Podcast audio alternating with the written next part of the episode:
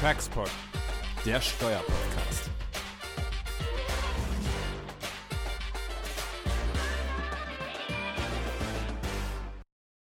Hallo und herzlich willkommen zu Textport Folge 19.17. Mein Name ist Jan Rieck und zusammen mit meinen Kollegen Jens Schönfeld und Götz Kempelmann werden wir uns heute den Änderungen des Entwurfs der Erbschaftssteuerrichtlinie 2019 widmen. Darüber hinaus wollen wir auch einen Blick in das JSTG 2019 werfen, denn äh, bevor das Gesetz endgültig beschlossen wurde, äh, war in Artikel 22a noch einige Änderungen des Erbschaftssteuerrechts äh, zu finden und die wollen wir heute auch mal genauer unter die Lupe nehmen. An der Stelle der Hinweis, dass ähm, diese Änderungen des Erbschaftssteuergesetzes keinen Eingang gefunden haben in das Jahressteuergesetz 2019. Ähm, man kann nur spekulieren darüber, weshalb das nicht der Fall war. Äh, da hat der Buschfunk uns auch noch nichts zugetragen. Aber wir gehen im Grunde genommen davon aus, dass zu irgendeinem späteren Zeitpunkt dann diese Änderungen kommen werden, weshalb wir es lohnenswert fanden, sie auch jetzt schon zu besprechen. Ja, besprechen werden wir das Ganze mit Michael Holz, hier einem Partner und Spezialisten aus dem Erbrecht und Erbschaftssteuerrecht. Und ähm, grüß dich, Michael. Grüß euch. Schön, dass du hier bei uns bist. Und wo Michael schon hier ist, wollen wir auch nochmal einen Blick werfen auf die Entscheidung zur Ausschüttung aus einer Schweizer Stiftung, die wir schon vor ein paar Folgen ähm, einmal kurz angerührt hatten ähm, und Michaels Einschätzung dazu einholen. Aber wir beginnen als allererstes mal mit den Erbschaftssteuerrichtlinien. Michael, magst du uns einen ersten Überblick darüber geben? Ja, mache ich gern. Also wir freuen uns erstmal alle, dass die Richtlinien da sind. Ähm, lange haben wir gewartet. Der erste Entwurf war schon aus Dezember 2018. Ähm, äh, dann gab es kleinere Anpassungen. Ähm, unverändert wurde jetzt übernommen äh, der Entwurf vom 21. August 2019. Aber die wesentlichen Regelungen und das, was ähm, da jetzt in Richtlinientext gefasst wurde, kennen wir eigentlich schon seit Dezember 18 und hatten schon ein bisschen Zeit darüber nachzudenken.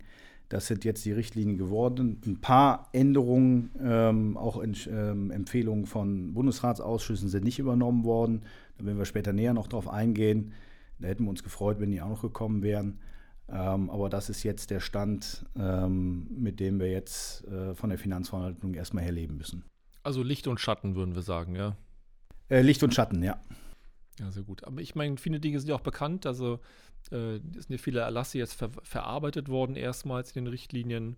Aber es gibt eben auch ein paar neue Dinge und ich glaube, die wollten wir heute besonders mal hervorheben, wo wir sagen würden, äh, das ist neu und das ist auch für die Praxis besonders relevant. Genau. Ja, wir können ja die, die einzelnen Aspekte ja einfach der Reihe nach im Grunde genommen abhandeln und äh, sicherlich sinnvoll zu beginnen mit den Neuerungen zum Niesbrauch. Ja, Weiterschenkung unter Vorbehaltsniesbrauch als Verstoß gegen die Nachbehaltensfristen. Michael. Ja, erfreulicher Punkt. Äh, eine Richtlinie jetzt ausdrücklich festgehalten, äh, dass es kein Behaltensfristverstoß ist, wenn ich vorher begünstigt 13a Vermögen erworben habe und das innerhalb der Behaltensfrist unter Niesbrauchsvorbehalt weiterschenke. Das haben die Bayern noch anders gesehen in, in dem Erlass aus 2017, jetzt in den Richtlinien ausdrücklich drin. Kein Behaltensfristverstoß. Ein positiver Aspekt dieser Richtlinie. Ja, man wundert sich eigentlich ein bisschen schon, dass man auf die Idee kommen kann, dass eben die Übertragung unter Niesbrauchsvorbehalt ein Verstoß sein kann. Das kann ja nur darauf zurückzuführen sein, dass man sagt, das ist dann ein entgeltlicher Vorgang und die Überlegung, die wir eben aus, der, aus den Ertragssteuern haben, dass das eben unentgeltlich ist, das ist dann eben offensichtlich bisher nicht so gewesen. Aber jetzt ist es eben auch in der Erbschaftssteuer so. Ja. Genau, Michael, wenn wir beim Vorbehaltsniesbrauch waren, äh, es gibt auch ein paar neue Änderungen ähm, zum Zuwendungsniesbrauch. Vielleicht willst du uns auch kurz durchführen. Ähm, ja, einmal Zuwendungsniesbrauch und auch Vorbehaltsniesbrauch. Ähm, jetzt ähm, durch die jüngst entstandene Kontroverse auch innerhalb des BFHs, ähm, wie, wir, wie wir eigentlich auch im Rahmen von 13a umgehen müssen mit Schenkungen unter Niesbrauchsvorbehalt. Ähm, ob das eigentlich so richtig sein kann, dass wir eine, eine, doppelte Mitunternehmerstellung haben, einmal beim Schenker und einmal Beschenkten. Äh, das war damals oder bislang ja immer die Aufgabe, den Niesbrauch so auszugestalten, dass bei beiden so viel ankommt, äh, dass die Mitunternehmer werden, äh, was vom BFH jetzt ja in Frage ähm, gestellt wurde. Äh, da sind äh, die Richtlinien so, dass ähm, die weiterhin davon ausgehen, dass ähm, wir auch bei einem Niesbrauch an äh, Personengesellschaftsanteilen äh, offenbar eine doppelte Mitunternehmerstellung haben können, also ähm, unter Niesbrauchsvorbehalt schenken können mit den Begünstigungen 13a, 13b Personengesellschaftsanteilen beim Beschenkten und auch der Schenker Mitunternehmer bleibt aufgrund des, Vorbehal des vorbehaltenen Niesbrauchs. Ja, was ja im Kern auch richtig ist, aber eben am Ende aller Tage dann an der konkreten Ausgestaltung dann liegt. Ich habe mir das auch immer so vorgestellt in meiner Praxis, als ich das erste Mal mit Niesbrauchsrechten, so Übertragung, Vorbehaltsniesbrauch in Verbindung ähm, kam, dass ich dachte, horizontaler Anteil, den man im Grunde so in der Mitte durchschneidet, dann fällt er so auseinander. Ja, und dann mache ich im Grunde aus einem Anteil zwei Anteile. So, das war immer im Grunde meine Vorstellung und das teilt offensichtlich die Verwaltung jetzt, ja. Ja, zumindest ähm, sind sie noch nicht auf den BFH gesprungen und haben gesagt, das geht überhaupt nicht mehr. Äh, insofern kann man die Hoffnung haben, dass man von der Finanzverwaltung jetzt auch noch äh, verbindliche Auskünfte zur Mitunternehmungsstellung kriegt, äh, vielleicht zur Mitunternehmungsstellung auch von beiden. Aber es bleibt ein schwieriges Thema im Hinblick auf die offenen Fragen der jüngsten BFH-Rechtsprechung. Mhm. Was vielleicht ganz gut in den Kontext hier auch passt, äh, Michael, also Frage Mitunternehmeranteil, äh, Aufspalten von solchen Anteilen. Ähm, wenn ich stimmrechtslose Anteile an Kapitalgesellschaften äh, übertrage, da gibt es ja auch eine entsprechende Stelle in den Richtlinien. Ja, das gab es vorher auch schon bei der Finanzverwaltung. Die haben gesagt, stimmrechtslose Anteile kann ich nicht poolen. Also da geht es ja um, der, um das Thema, erbschaftssteuerlich begünstigt bin ich nur, äh, wenn ich mindestens 25 Prozent der Anteile halte. Äh, wenn ich die nicht habe, kann ich mich mit anderen Personen poolen. Mhm. Und die Frage hat sich gestellt, kann ich eine Stimmpoolung eingehen, wenn ich Anteile habe, die stimmrechtslos sind? Da ist in den Richtlinien jetzt auch mit aufgenommen worden, dass das nicht geht. Auf der anderen Seite ist die Finanzverwaltung insofern fair, dass sie sagt, wenn ich sie schon nicht in die Poolung einbeziehen kann, ähm, würden sie trot, äh, werden sie trotzdem mitgerechnet bei der 25%-Grenze. Also ich kann sie technisch zwar nicht poolen, aber trotzdem komme ich auch mit stimmrechtslosen Anteilen über die 25%-Grenze. Okay. Das war ähm, bis, auch bisherige Verwaltungsauffassung ist jetzt auch in den Richtlinien ausdrücklich aufgenommen. Ich glaube, was eine echte Neuerung auch nochmal ist, ist die Frage, wann eigentlich ein Behaltensfristverstoß verwirklicht wird, also insbesondere der Zeitpunkt. Also wenn ich zum Beispiel das begünstigte Vermögen, das ich äh, bekommen habe, verkaufe, kommt es dann auf den Veräußerungszeitpunkt an, also auf das Verf äh, Verpflichtungsgeschäft oder ist am Ende erst ähm, der dingliche Eintritt relevant? Ja, was ja zum Beispiel eine Rolle spielt, ich verkaufe, typisches Signing und dann gibt es noch ein paar Closing-Bedingungen, wie zum Beispiel Kartellvorbehalt. Und ähm, dann ist die Frage, was ist eigentlich relevant? Der Übergang des wirtschaftlichen Eigentums, wie wir das im Grunde ertragsteuerlich so sehen würden, oder vielleicht schon das Verpflichtungsgeschäft, was zivilrechtlich ja davor liegt.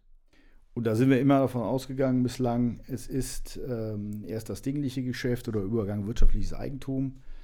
Das haben auch ähm, so im Schrifttum äh, die, die, die, die, allermeisten so gesehen. Das konnte man aus, aus der Rechtsprechung auch folgern. Äh, und da haben wir auch verschiedene verbindliche Auskünfte für bekommen in den Richtlinien jetzt, und das ist sicherlich eine Überraschung, und auch in diesen Konstellationen, gerade wenn man ähm, an, an, Verkäufe denkt, äh, in der Abgrenzung, dann wird das sicherlich schwierig, wie man das handelt. In den Richtlinien wird jetzt aufs obligatorische Rechtsgeschäft abgestellt, also schon auf den, aufs, auf Signing des Kaufvertrages. Was schon sehr verwundert, weil ähm, es ja in den Fällen auch so ist, dass der Kaufvertrag unterschrieben wird, aber der, der, der, der, der, der noch Inhaber ja das Geschäft weiterführt, den Betrieb fortführt. Eigentlich das, was mit dem Behaltensfristverstoß ähm, sanktioniert werden soll, nämlich äh, die Nichtfortführung des Betriebes in, zu diesem Zeitpunkt noch nicht, auf, noch nicht eingetreten ist. Überraschenderweise in den Richtlinien jetzt Abstellung aufs obligatorische Rechtsgeschäft und wenn man jetzt geschenkte Anteile hat und die verkaufen will, muss man darauf aufpassen. Aber das gilt auch selbst dann, wenn ich das unter einer ähm, aufschiebenden Bedingung mache. Ja? Ich hätte gedacht, bei einer auflösenden Bedingung fein, dann wird das Geschäft ja erstmal, kommt zustande und ist auch erstmal wirksam. Wohingegen wir sagen würden, bei der Aufschiebenbedingung ich, kommt das zwar, zwar zustande, aber ist ja noch nicht wirksam. Ja? Das entfaltet ja noch keine Wirkung in dieser Vertrag. Ich glaube, das kann auch nicht dazu führen, dass wir einen Behaltensfristverstoß haben. Mhm. Also es wird auch da auf die Ausgestaltung drauf ankommen, wo, ähm, wo man landet, ja. Okay. Aber es ist sicherlich ein überraschender Punkt und auch ein, äh, einer der unschönen Punkte, ähm, wo man eher nicht mit gerechnet hat, dass die sich einmal so drehen. Okay, aber das hat man ja ein bisschen in der Hand, wann man wie verkauft und ähm, ich glaube, das ist noch nicht so dramatisch. Ja, wobei man ja beim Verkauf, so, manchmal hat man es ja doch nicht in der Hand, ja, wenn der Verkäufer was anderes Stimmt. haben will wenn es gerade auf Zeitpunkte ankommt, Ablauf der sieben Jahresfrist oder das ist ja auch keine Alles- oder Nichts-Betrachtung, sondern mit jedem Jahr gewinnt man Klar. ja dann äh, ein Siebtel von der Steuerverschonung. Und da kann man natürlich schon in Zeitzwang kommen und sagen, ja, wir müssen jetzt aber bis zum bestimmten Tag X irgendwas unterschrieben haben. ähm, und in der Ausgestaltung vielleicht auch so, dass das vielleicht je nach Finanzverwaltung schlecht sein könnte mhm. und könnte tatsächlich dann zu einem, zu einem Steuernachteil führen. Okay. Ähm, ich glaube, was aber eine sehr gravierende Änderung oder ein gravierender Eingriff ähm, sein könnte, ist die Frage, wie man junge Finanzmittel bei konzerninternen Einlagevorgängen äh, ermittelt. Also ich glaube, das scheint mir wichtig, dass wir das mal beleuchten, zu welchen Effekten das da kommen könnte, Michael. Ja, da hat sich die Finanzverwaltung ähm, eigentlich so der herrschenden Auffassung zu der Frage, ähm, ja, wie berechne ich eigentlich junge Finanzmittel bei konzerninternen Einlagevorgängen, äh, trotz Kritik eigentlich nicht so an die ähm, vielleicht im Schrifttum ähm, herrschende Auffassung gehalten und ist auch ähm, über eine Empfehlung des äh, Finanzausschusses hinweggegangen, die nochmal eingebracht wurde äh, in dem Bestreben, nämlich zu sagen, vereinfacht, äh, ich, krieg, ich komme eigentlich nur zu jungen Finanzmitteln, wenn in den Konzern von außen was reinkommt. Mhm. Und Finanzmittelverschiebung innerhalb des Konzerns können zu keinen jungen Finanzmitteln führen. Warum ist das unschön? Ähm, ja, das hängt damit zusammen, dass junge Finanzmittel unschön sind, äh, weil die an sich immer der, der unverschonten Besteuerung unterliegen. Heißt, wir ähm, würden nicht mit bestehenden Schulden saldieren, äh, wir kommen auch nicht in den Kulanzpuffer von 15 Prozent, wo Finanzmittel sich rauskürzen können, sondern die müssen immer voll besteuert werden, wenn es junge Finanzmittel sind. Mhm. Und das leuchtet ein. Also wo ist das hergekommen? Die Regelung mit den, äh, mit den Finanzmitteln erstmal, naja, das sollte die Cash GmbH verhindern. Die Gesellschaft, wo nur Finanzmittel drin waren, nur Festgeld drin war, was, was damals nach Richtlinienstellung dann begünstigt war. Diese reinen Cash-Gesellschaften sollten nicht mehr begünstigt sein weswegen man hingegangen ist und hat gesagt, eine, eine, das Unternehmen wird nur so weit begünstigt, soweit es einen angemessenen Anteil an Finanzmitteln hat.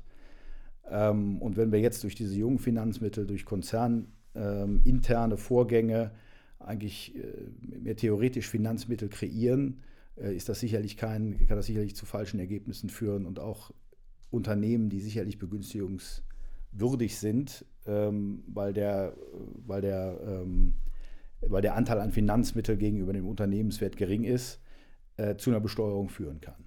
Aber vielleicht können wir uns das mal an einem äh, Beispiel äh, verdeutlichen. Also wir haben äh, eine Muttergesellschaft, die leistet eine Einlage in eine Tochtergesellschaft und einen äh, Zeitraum später äh, leistet die Tochtergesellschaft eine Einlage in die Enkelgesellschaft.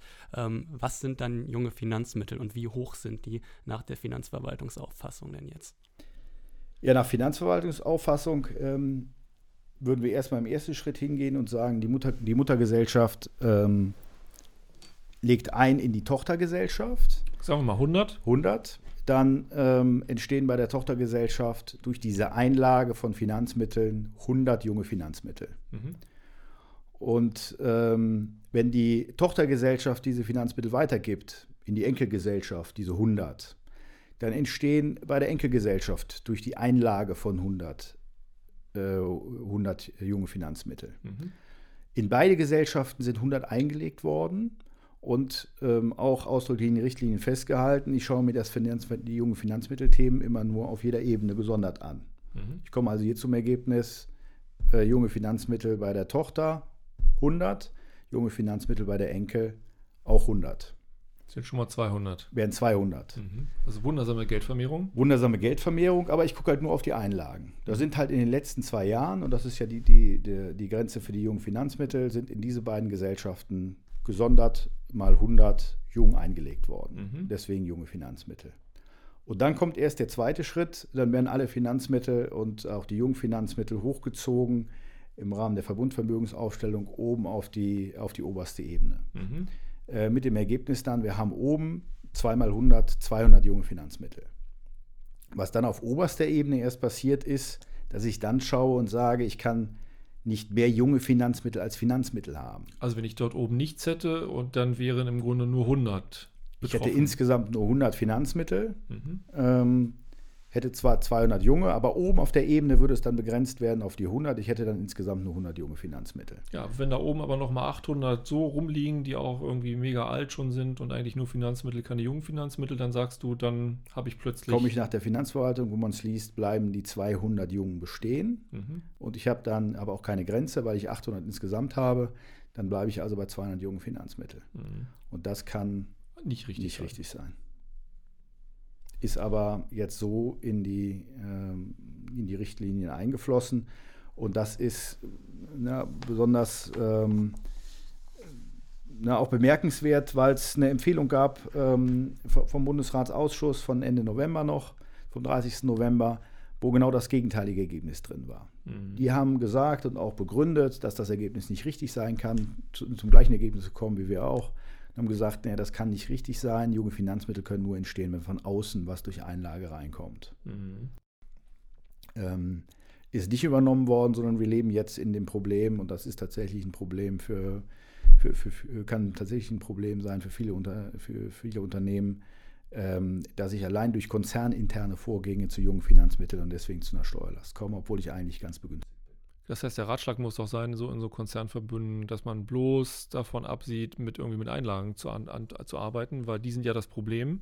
Ja, das Problem hätten wir doch wahrscheinlich nicht, Michael, wenn wir hier mit Darlehen arbeiten würden. Ja? Äh, hätten wir nicht, zumindest nicht in äh, Kapitalgesellschaftsstrukturen. Ähm, in Personengesellschaftsstrukturen kann sich dann auch das Problem stellen, dass ich durch eine, eine Darlehenskreierung eine Einlage ins Sonderbetriebsvermögen. Mhm. Das heißt, ich müsste sehen, dass ich eben die Einlagen ins OBV vermeide, indem ich dann über mittelbare Darlehen oder von der Seite Finanzierung das genau. versuche in den Griff zu bekommen. Von der Seite eine Kapitalgesellschaft dazwischen ist, wie auch mhm. immer. Aber richtig ist das ja auch nicht. Ja. Aber, richtig mhm. ist es auch nicht und kann auch nicht Sinn und Zweck äh, an sich jetzt einer Besteuerung nach dem Erbschaftssteuergesetz sein, ob ich jetzt links und rechts irgendwie falsch finanziert habe. Mhm. Aber die Finanzverwaltung zeigt sich ja bei, an einigen Stellen relativ hartleibig hier gegenüber dem Finanzausschuss. Also der hat ja doch ähm, äh, auch noch andere Empfehlungen gegeben, insbesondere auch bei der Berechnung des verfügbaren Vermögens. Also bei Großerwerben über 26 Millionen ist ja die Frage, in welchem Umfang muss ich eigentlich dann vorhandenes äh, Vermögen oder eben andere, anderes nicht begünstigtes Vermögen, das ich erbe, mit einsetzen. Ja. Vielleicht auch da am besten, Michael, machen wir auch mal ein Beispiel.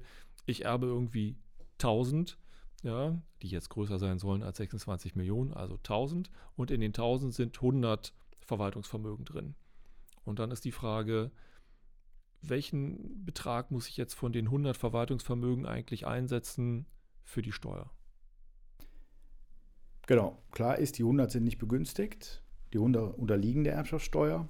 Und da ich über die 26 Millionen Grenze bin, komme ich dann im Begünstigungssystem nur noch ins sogenannte Erlassmodell. Mhm.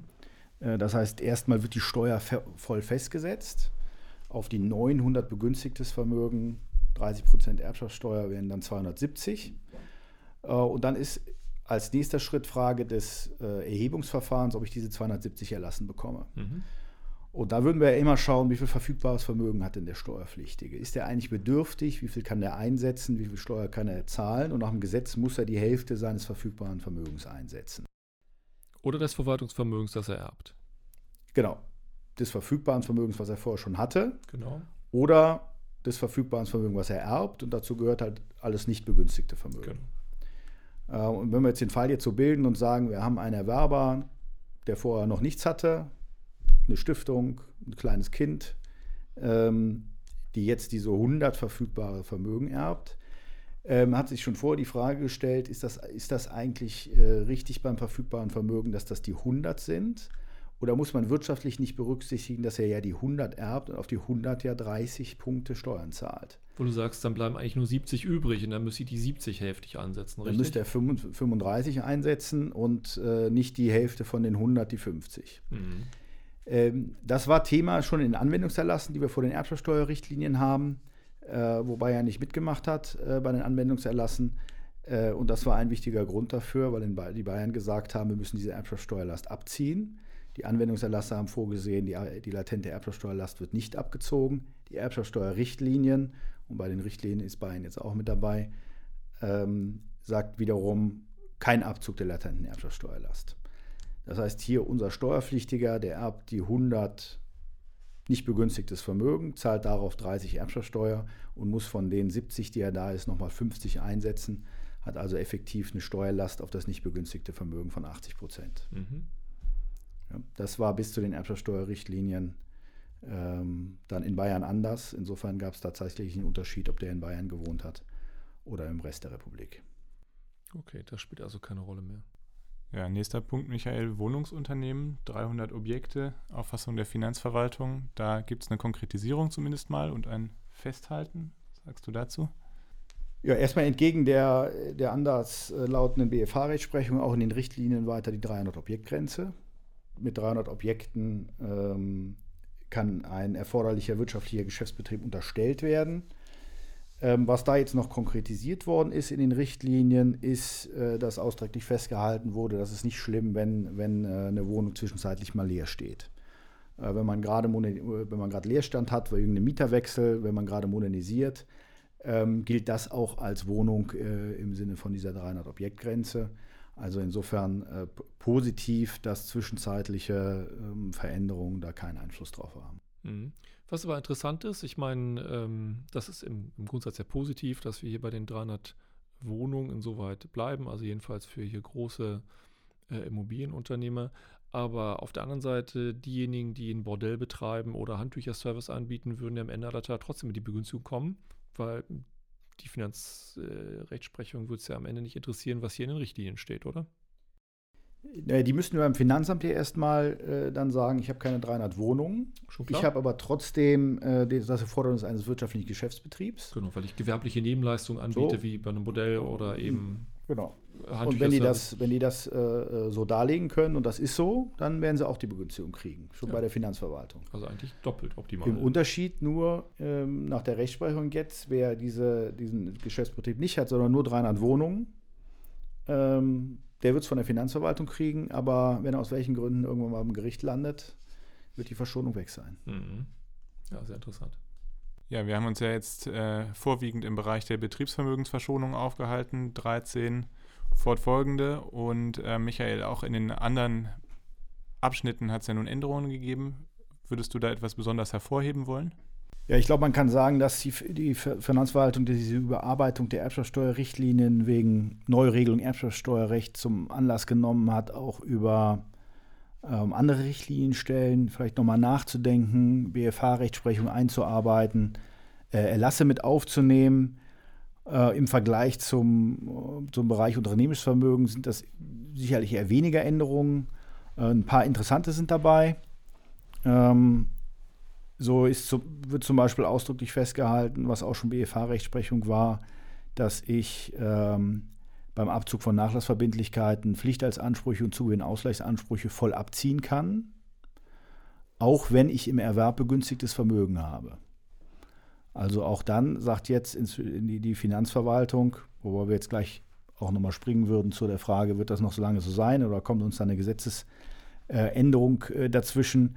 äh, sagt jetzt die Finanzverwaltung, wenn ich einen Erwerb von 100 habe und davon sind 50 begünstigt und ich habe einen Pflichtheitsanspruch von 25, dann habe ich keine Schuldenkürzung nach 10.6 Erbschaftssteuergesetz, weil ich keinen wirtschaftlichen Zusammenhang mit begünstigtem Vermögen habe, weil dieser Pflichtteil halt sich nicht keinen, keinen wirtschaftlichen Zusammenhang zu einem bestimmten Vermögensgegenstand hat, sondern ich kann die 25 voll abziehen und dann bleibt halt äh, beim Erben eine Steuerpflicht auf den Erwerb von 100 äh, von minus 50 begünstigtes Vermögen und minus 25 Pflichtteil, also 25 sind nur zu versteuern. Mhm. Das war schon BFH-Rechtsprechung und steht jetzt auch ausdrücklich in den Richtlinien so drin.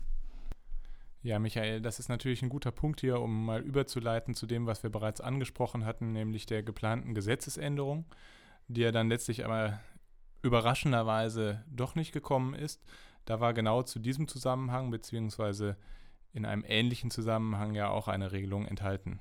Genau, genau. Eine Änderung, die zielt auf dieses Thema ab, nämlich eine Änderung vom 10 Absatz 6, ähm, der gerade das vermeiden soll, dass ich diese Verbindlichkeiten, Pflichtteil und Zugewinn, Ausgleichsanspruch voll abziehen kann, obwohl der Erwerber nicht voll versteuert, sondern Begünstigung in Anspruch nehmen kann.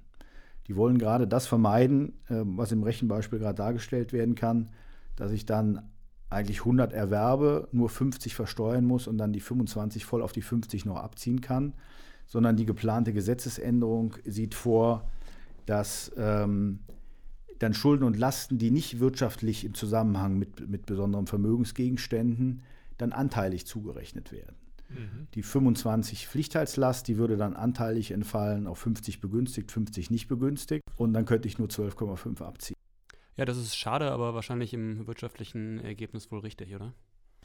man wird wahrscheinlich keinen Erfolg mit einer Verfassungsbeschwerde haben, ja, dass das alles unfair ist. Genauso wie eine weitere Änderung, die vorgesehen ist und die betrifft ein ähnliches Thema, ähm, nämlich die Ergänzung von 5 Absatz 1 Satz 6 äh, Erbschaftssteuergesetz. Was ist 5 Absatz 1?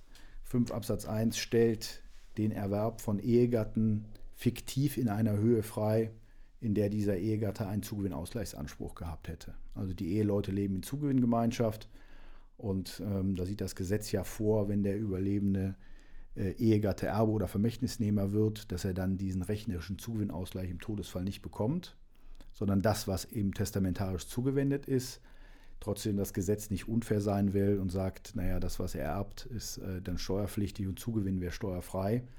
Und deswegen sagt 5.1, du kriegst einen gesonderten ähm, Steuerfreibetrag in Höhe des fiktiven Zugewinnausgleichs. Wenn wir auch einen Beispielsfall bilden und Eheleute starten mit jeweils 0 in die Ehe und am Ende hat der eine 100 und der andere hat weiterhin 0, um es einfach rechnen zu können, Zugewinnausgleichsanspruch wären 50. Und der mit den 100 verstirbt jetzt und wird allein beerbt vom anderen, dann hat der einen Erwerb von 100 und äh, kann 50, 5,1 Steuerfreibetrag Zugewinnausgleich abziehen, versteuert also nur 50. Mhm. Und das gilt bis, galt bislang äh, unabhängig davon, ob er die 100 äh, steuerpflichtig oder steuerfrei erwerbt. Wenn die 100 jetzt zu 50 Prozent aus steuerbefreiten Familienheim bestanden, aus 13a, unternehmischen Vermögen, äh, und dann äh, nur 50 der Steuerunterlagen, dann hat er von den 50 die 50 Zugewinnausgleich nochmal abgezogen und hat effektiv keine Steuer gezahlt. Ja, und genau das hat dann der Gesetzgeber ja adressieren wollen, wobei es dazu ja nun nicht gekommen ist, indem nämlich diese 50 hier, also der Zugewinnausgleich, der Steuerfreibetrag, nicht äh, vorrangig abgezogen werden kann, sondern eben nur anteilig im Verhältnis von begünstigtem und nicht begünstigtem Vermögen. Mhm. Sodass ich im Grunde auf das begünstigte Vermögen dann erstmal diesen Abzug nicht bekäme. Aber wenn beispielsweise später sich herausstellen würde, zum Beispiel aufgrund von Sperrfristverstößen, dass ich dann doch Betriebsvermögen zu schädlichem oder ein, schädlicher Erwerb daraus würde, dann würde ich dann aber den Abzug nachträglich bekommen, richtig? Als rückwirkendes Ereignis. Ja. Okay. Mhm. Ja, also auch da kann es zu einer erhöhten Steuerlast führen, ähm, weil einfach dieser Freibetrag gegebenenfalls dann nicht mehr in voller Höhe, sondern nur noch anteilig gewährt wird. Ja, vielleicht auch noch ganz interessant ist die äh, verfahrensrechtliche Regel Sonderabschlag für Familienunternehmen. Ja, das, soll, das läuft technisch oder soll technisch reinlaufen in die gesonderte einheitliche Feststellung des Betriebsfinanzamts. Mhm. Äh, die sollen feststellen, ob es diesen Vorwegabschlag gibt und auch die Einhaltung feststellen. Äh, da muss man verfahrensrechtlich, wenn es so kommt, äh, muss man nur dran denken. Bislang haben wir ja, ähm, wenn da was falsch war, jetzt gegen den Erbschaftssteuerbescheid dann Einspruch eingelegt. Das spielt sich jetzt im Feststellungsbescheid ab. Wenn da die Verschonung äh, nicht drin ist, falsch drin ist, oder der Vorwegabschlag, ähm, muss man dann schon Einspruch einlegen und nicht erst hinten beim Erbschaftssteuerbescheid. Okay. Wenn es mhm. so kommt. Genau, das ist vielleicht nochmal ein guter Punkt hier, Michael, äh, den Hinweis zu geben, dass diese Gesetzesänderungen eben gerade nicht gekommen sind, aber dass ja durchaus naheliegend ist, dass sie noch kommen, weshalb wir sie hier besprochen haben. Kann man im Übrigen auch alles nachlesen hier. Ähm, Im Erbrechtsreport 2019 hier der Kollege Staleiken mit, äh, mit Michael Holz zusammen einen sehr umfassenden Aufsatz zu geschrieben. Ja, ich würde sagen, äh, das soll es für den Änderungen ähm, erstmal gewesen sein. Ähm, vielleicht, wenn wir schon mal einen Erbschaftssteuerexperten heute hier haben, äh, gehen wir nochmal auf das Urteil zurück, was wir, was Götz schon vor äh, zwei Wochen einmal ganz kurz am Anfang vor dem Beihilferecht angesprochen hatte. Ähm, vielleicht zur Erinnerung, Götz frischt doch nochmal den Sachverhalt kurz auf und darüber würden wir auch heute gerne noch sprechen. Genau, es geht letztlich um Ausschüttungen aus einer Schweizer Stiftung an die Destinatäre und wie die in Deutschland erbschaftssteuerlich zu behandeln sind. Wir kommen auch dazu, wie die einkommensteuerlich zu behandeln sind und was es hier für ähm, Interdependenzen gibt zwischen Erbschaftssteuerrecht und Einkommensteuerrecht. Aber das ist zunächst mal hier ein Erbschaftssteuerfall. Michael, was sagst du zu dieser Entscheidung? War die für dich überraschend? Äh, Im Ergebnis nicht. Ja, nach lange Warten, ähm, Aktenzeichen 2R 6 aus 16, also ein 16er Fall, äh, wo wir dann äh, doch jetzt Gott sei Dank mal ein Urteil haben, der ja doch für gewisse Aufruhr gesorgt hat. Ähm, nämlich war einfach im Raum stand vom Finanzgericht Baden-Württemberg, dass wir ähm, bei solchen, bei satzungskonformen Zuwendungen von einer ausländischen Stiftung vielleicht eine Doppelbelastung mit Einkommenssteuer und Schenkungssteuer haben. Und ähm, dem ist der BFH Gott sei Dank entgegengetreten äh, mit der Aussage, Wir haben also hier beim, beim Empfänger keine Schenkungssteuerbelastung. Ähm, was vielleicht etwas überraschend war, dass sich die, die, die, Diskussion eigentlich darum gedreht hat, ob eigentlich im Rahmen von 7.1 Nummer 9 diese ausländische Stiftung eine äh, Vermögensmasse ausländischen Rechts ist, so wie es, in dem, äh, so wie es im Gesetz heißt. Mhm. Und ähm, dann darüber diskutiert wurde, dass 7.1 Nummer 9 Erbschaftssteuergesetz schon deswegen nicht einschlägig sein kann, weil diese ausländische Stiftung gerade keine Vermögensmasse ist. Das hätte dann insofern zur Folge gehabt, dass wir nur zu einer Schenkungssteuer kommen würden, wenn wir im normalen Tatbestand 711 sind, freigebige Zuwendung und das dann nur, ähm, wenn das keine satzungskonforme Zuwendung ist, sondern eine satzungswidrige Zuwendung. Mhm. Der BFH hat aber darauf nicht abgestellt, sondern der BFH hat äh, sich ein anderes Tatbestandsmerkmal rausgenommen im 7.1 Nummer 9 und zwar die Frage, haben wir eigentlich einen Zwischenberechtigten, wie es dort heißt. Und äh, hat ausgeführt, dass wir einen Zwischenberechtigten nur haben, wenn der einen abstrakt generellen Anspruch auf diese Leistung hat. Mhm. Was ja eine normale Ausgestaltung bei Stiftungen nicht der Fall ist, weil da kein genereller Anspruch besteht, sondern der Vorstand entscheidet, ob es was gibt oder ob es nichts gibt. Ja also auf andere Anknüpfung an ein ähm, anderes Tatbestandsmerkmal. Ähm, sicherlich mit der Folge, dass man sich überlegen kann, auch wenn ich eine ausländische Vermögensmasse habe. Zum Beispiel ein Trust. Zum Beispiel ein Trust. Ähm, ob ich dann im 719 bin, erstmal ja, ausländische Vermögensmasse plus, aber weiterhin Frage, habe ich einen Zwischenberechtigten? Mhm. Und beim Zwischenberechtigten wird sich dann auch die Frage stellen, hat er eigentlich diesen abstrakt generellen Anspruch? Ja oder nein? Und je nachdem, wie der Trust ausgestaltet ist, wenn man auch daraus dann okay. nach der BFA. Also das war, äh, Ergebnis wurde erwartet. Ich glaube, in der Begründung ähm, steckt da mehr drin, als, ähm, äh, als vielleicht erwartet war. Auch bezogen ähm, zur Ausführung, was ist eigentlich satzungskonform und was ist satzungswidrig.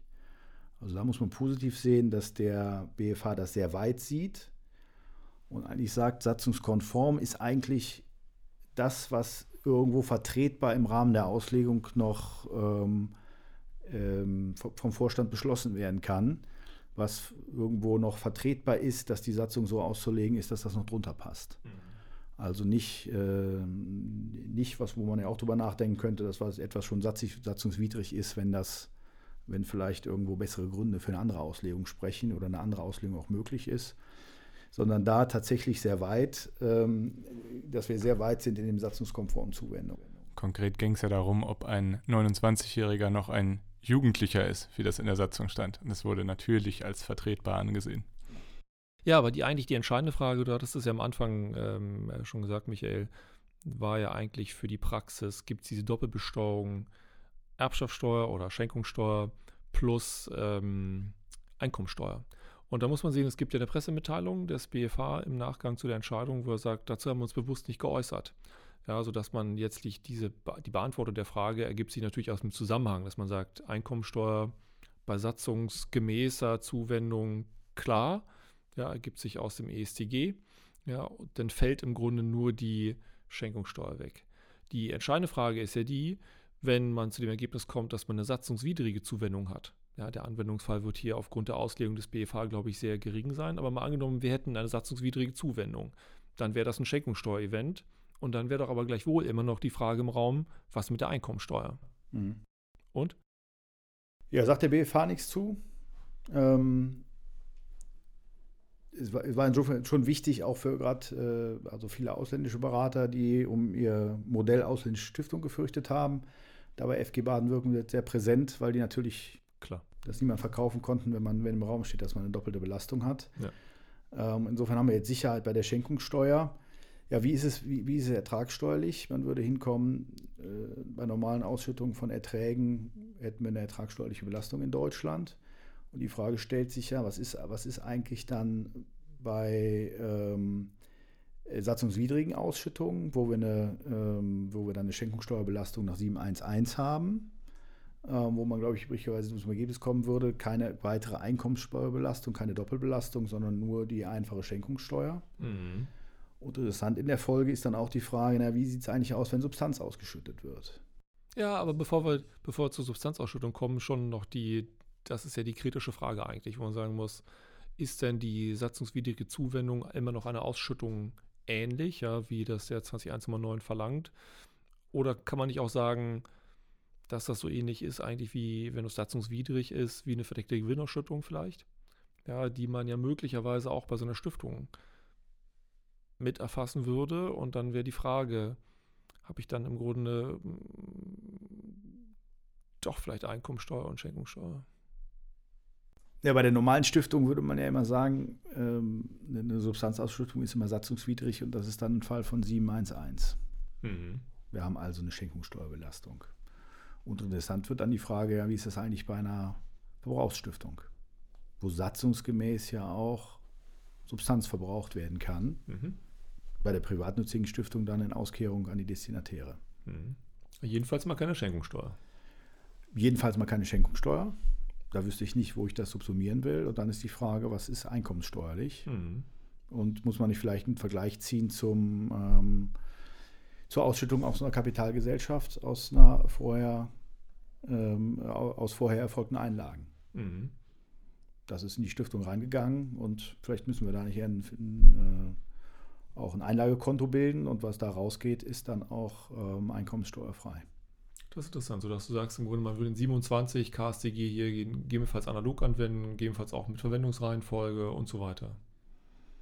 Ja, warum, warum soll es bei der Stiftung eigentlich zu einer Steuerbelastung führen? Ja. ja. Ich habe eine Steuerbelastung rein in die Stiftung, ähm, schenkungssteuerlich. Ja. Einmal ist es versteuert. Äh, und ich meine, richtigerweise würde man dann sagen, das raus aus der Stiftung ist eigentlich nichts. Genau, aber ich glaube, dafür ist es auch unerheblich, ob es eigentlich der Schenkungssteuer unterlegen hat, als ich es dort überführt habe in die Stiftung. Ja, weil das ist wie bei einer Kapitalgesellschaft. Auch wenn ich in eine ausländische Kapitalgesellschaft Geld einlege, das ist ja versteuertes Geld, jedenfalls typischerweise. Und wenn ich das wieder raushole, muss das auch irgendwie ohne Steuern gehen. Andere Auffassung ja nur die Finanzverwaltung, die eben gerade bei Drittstaatengesellschaften ja auch gesagt hat, das hätten wir gern auch insoweit steuerpflichtig. Ja, wo der BFH gesagt hat, ähm, das geht nicht und im Grunde auch mit dem 27 KStG ein bisschen gespielt hat und das spricht dafür, für deine Auffassung, das auch bei Stiftungen so anzuwenden. Ja. Ja, schenkungssteuerlich ist bei der Kapitalgesellschaft natürlich, einer legt rein und einer holt es wieder raus. Klar. Und bei der Stiftung landen wir natürlich bei einem anderen. Der Stifter legt rein und der Destinitär kriegt es am Ende. Stimmt. Also man könnte sich schon die Frage stellen, muss man eigentlich den Übergang Stiftung und dann nochmal weitergeben, zweimal schenkungssteuerlich äh, besteuern ich meine, richtig ist aber zu sagen, ne, die, die Stiftung, wir haben am Ende von einer natürlichen Person zum Destinatär und das wird einmal dadurch besteuert, dass es in der Stiftung zwischengelandet ist. Genau. Ja, perfekt. Michael, vielen Dank. Das war ja hier wirklich umfangreich und in die Details von verschiedensten Änderungen. Ganz herzlichen Dank für deine Insights. Ja, ich danke. Vielen Dank. Ja, bis zum nächsten Textpot.